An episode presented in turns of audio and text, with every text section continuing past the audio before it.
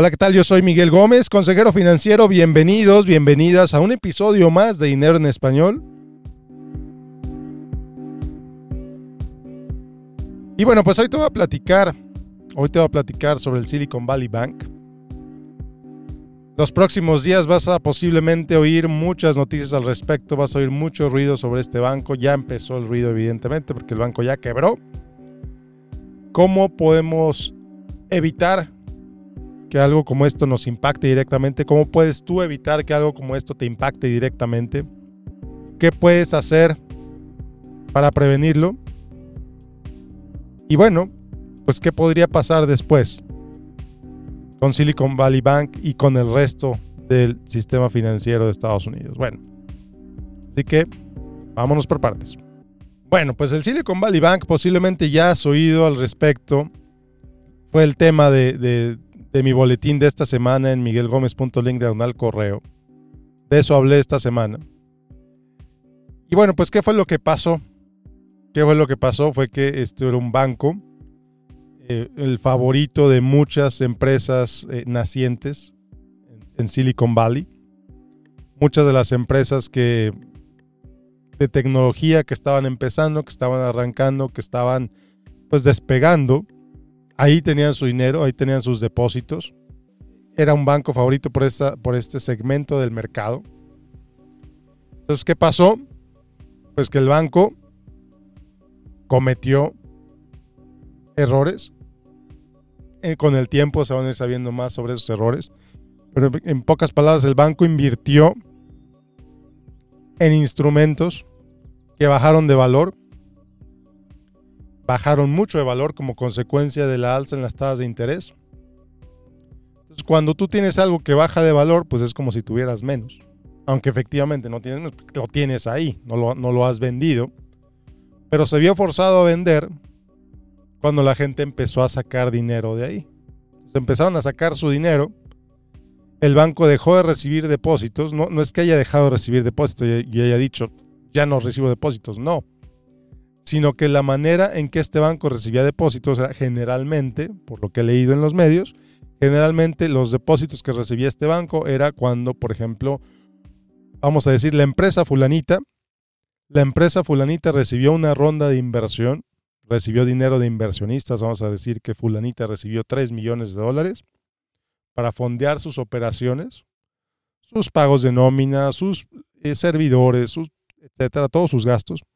Entonces fulanita fue a este banco, Silicon Valley Bank, y metía ese dinero ahí y conforme iba gastando sus operaciones, pues iba reduciendo el, dinero disponible porque pues se lo iba gastando. Entonces, este es el banco en el que las compañías de Silicon Valley depositaban las inversiones que les daban los inversionistas. ¿Qué pasó? Empezaron a subir las tasas de interés. Los inversionistas de pronto dejaron de invertir en este tipo de empresas o invirtieron menos. Entonces el banco recibió menos depósitos, tenía menos dinero disponible a la mano. Y de pronto, pues gente que empezó a revisar los estados financieros del banco se dio cuenta que pues técnicamente el banco estaba quebrado desde hace tres meses. Técnicamente, la situación se veía muy mal de, este banco desde, el, trimestre, desde el trimestre anterior. El banco cuando presentó resultados, los resultados no se veían nada bien alguien vio la alerta roja, un fondo en, el que invierte Peter Thiel, eh, The Investors Fund, creo que se llama, The Founders Fund, una cosa así, dijo, ¿saben qué? Saquen el dinero de Silicon Valley Bank porque está en una muy mala situación financiera. Entonces, ¿qué pasó? Pues cuando sale una alerta de estas, si tú tienes dinero ahí, tú quieres ser el primero en sacar el dinero de ahí, no quieres ser el último. Entonces sucedió lo que se conoce como un bank run, que fue todo el mundo, obviamente, entre comillas, fue todo el mundo a querer sacar el dinero al mismo tiempo del banco. El banco no tenía suficiente dinero que darles, así que se, se vio forzado, se vio obligado a vender de sus reservas, a generar pérdidas de esas inversiones que tenía para poder pagar. Los reguladores inmediatamente llegaron y dijeron, ¿sabes qué? Vamos a, vamos a cerrar tu banco, vamos a tomar control del banco. ¿Cuáles reguladores? El FDIC, Federal Deposit Insurance Corporation, que esencialmente dice si tienes menos de 250 mil dólares, si tienes 250 mil dólares o menos, vas a recibir hasta el último centavo. Y el banco ya lo, y el, entonces el, el el FDIC abre un nuevo banco, transfiere los depósitos de los clientes del Silicon Valley Bank a esta nueva institución y el lunes, el lunes 13 de marzo, va a empezar con el proceso de repartir ese dinero a los cuentavientes del banco. Si tienes menos de 250 mil dólares, no te preocupes, vas a recibir hasta el último centavo. Y aquí la pregunta es, bueno, y si tienes más de 250 mil dólares, ahí la cosa se pone interesante. Porque entonces empieza un proceso administrativo que tienen que seguir los reguladores eh, de la mano de la, del, pues del personal del banco para ver qué pueden liquidar, cómo lo pueden liquidar, qué pueden ir haciendo para irle regresando a su regresando la mayor cantidad posible de dinero a los a los cuentavientes de ese banco. Pero si hablábamos de fulanita, por ejemplo, que depositó 3 millones de dólares y sus depósitos están garantizados hasta 250 mil, pues de pronto fulanita ya no va a tener dinero para, hacer, para pagar la nómina, ya no va a tener dinero para pagar los gastos de proveedores, no va a tener dinero, al menos temporalmente, en lo que se resuelve la situación. Y aquí es donde empieza a haber voces de que el gobierno debe rescatar el Silicon Valley Bank para que no truenen todas estas empresas. Y si el gobierno de pronto está de acuerdo con eso y rescata el Silicon Valley Bank, ¿qué va a pasar? Imagínate qué pasa si el gobierno rescata a un banco así. Pues otros bancos van a empezar a tomar más riesgos. Ah, pues al cabo el gobierno me va a rescatar. Ya lo vimos en 2008. Ya lo vimos en 2008 que el, gobierno dejó que tronaran algunas empresas, Lehman Brothers, Bear Stearns, etc., y rescató a otras. El gobierno decidió quién sí y quién no podía continuar operando, básicamente.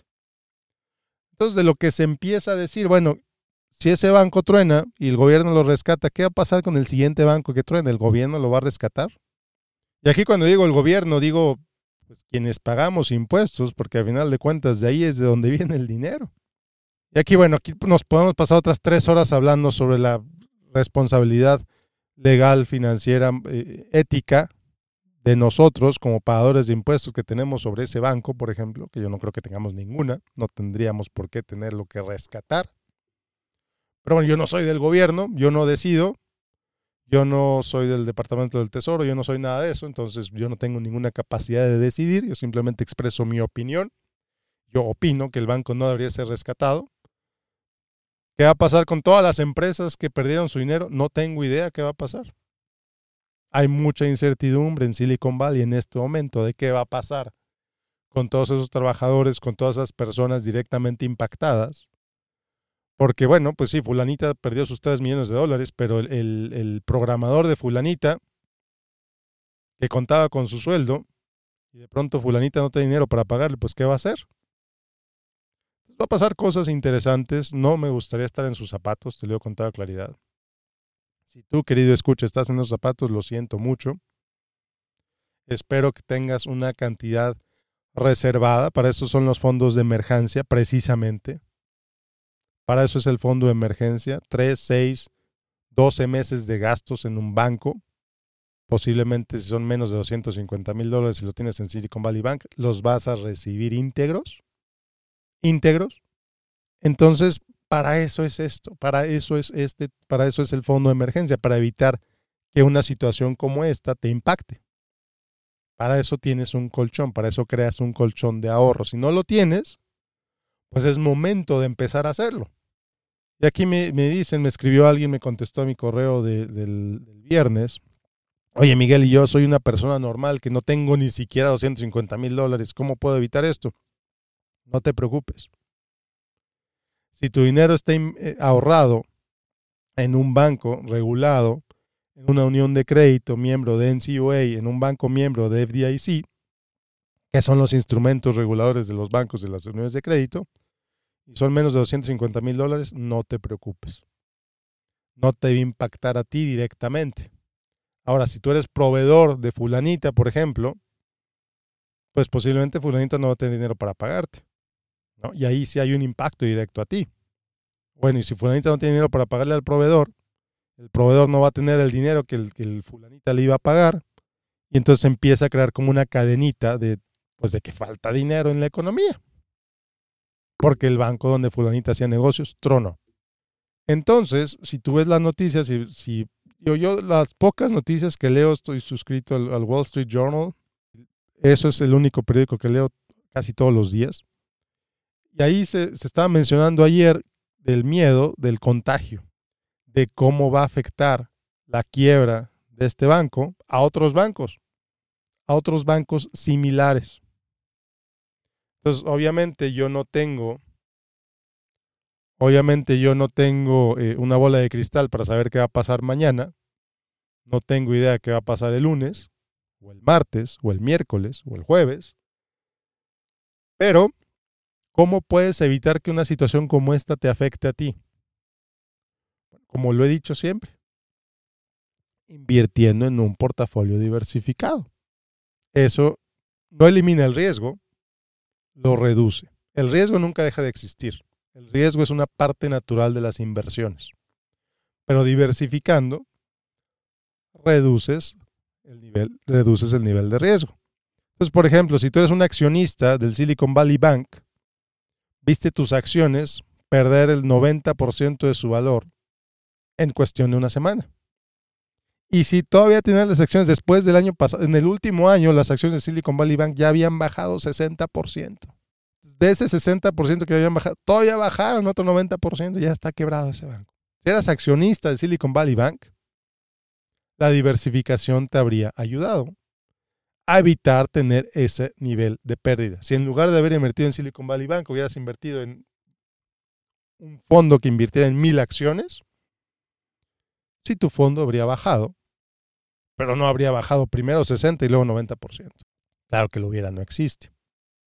Entonces, una invitación a que revises tu portafolio, a que te asegures que no, que, a que entiendas que invertir en acciones individuales es más riesgoso. Hay más, es más, hay más riesgo invertir en empresas individuales que invertir a través de fondos diversificados. Así de sencillo. ¿Por qué? Porque pues estás apostándole a una contra apostándole a 10 mil. De esas 10 mil, posiblemente unas 10 truenan cada año y ni cuenta te das. Pero si resulta que tienes acciones individuales en esa una que tronó, pues tu dinero, pues tu dinero truena. Entonces, resumiendo, teniendo dentro de los límites del FDIC, del NCUA, en tu cuenta bancaria, en tu cuenta en tu, cuenta en tu unión de crédito. Eso te da un nivel de protección garantizado hasta el último centavo. En cuestión de bancos, en cuestión de inversiones, las, las firmas de inversiones pueden tronar suponiendo que tú eres cliente de una firma como la mía, por ejemplo, no, no, no de mi firma, pero suponiendo que eres cliente de una firma como la mía y la firma como la mía truena, a ti no te afecta en lo más mínimo porque tu dinero no está invertido directamente en la firma como la mía.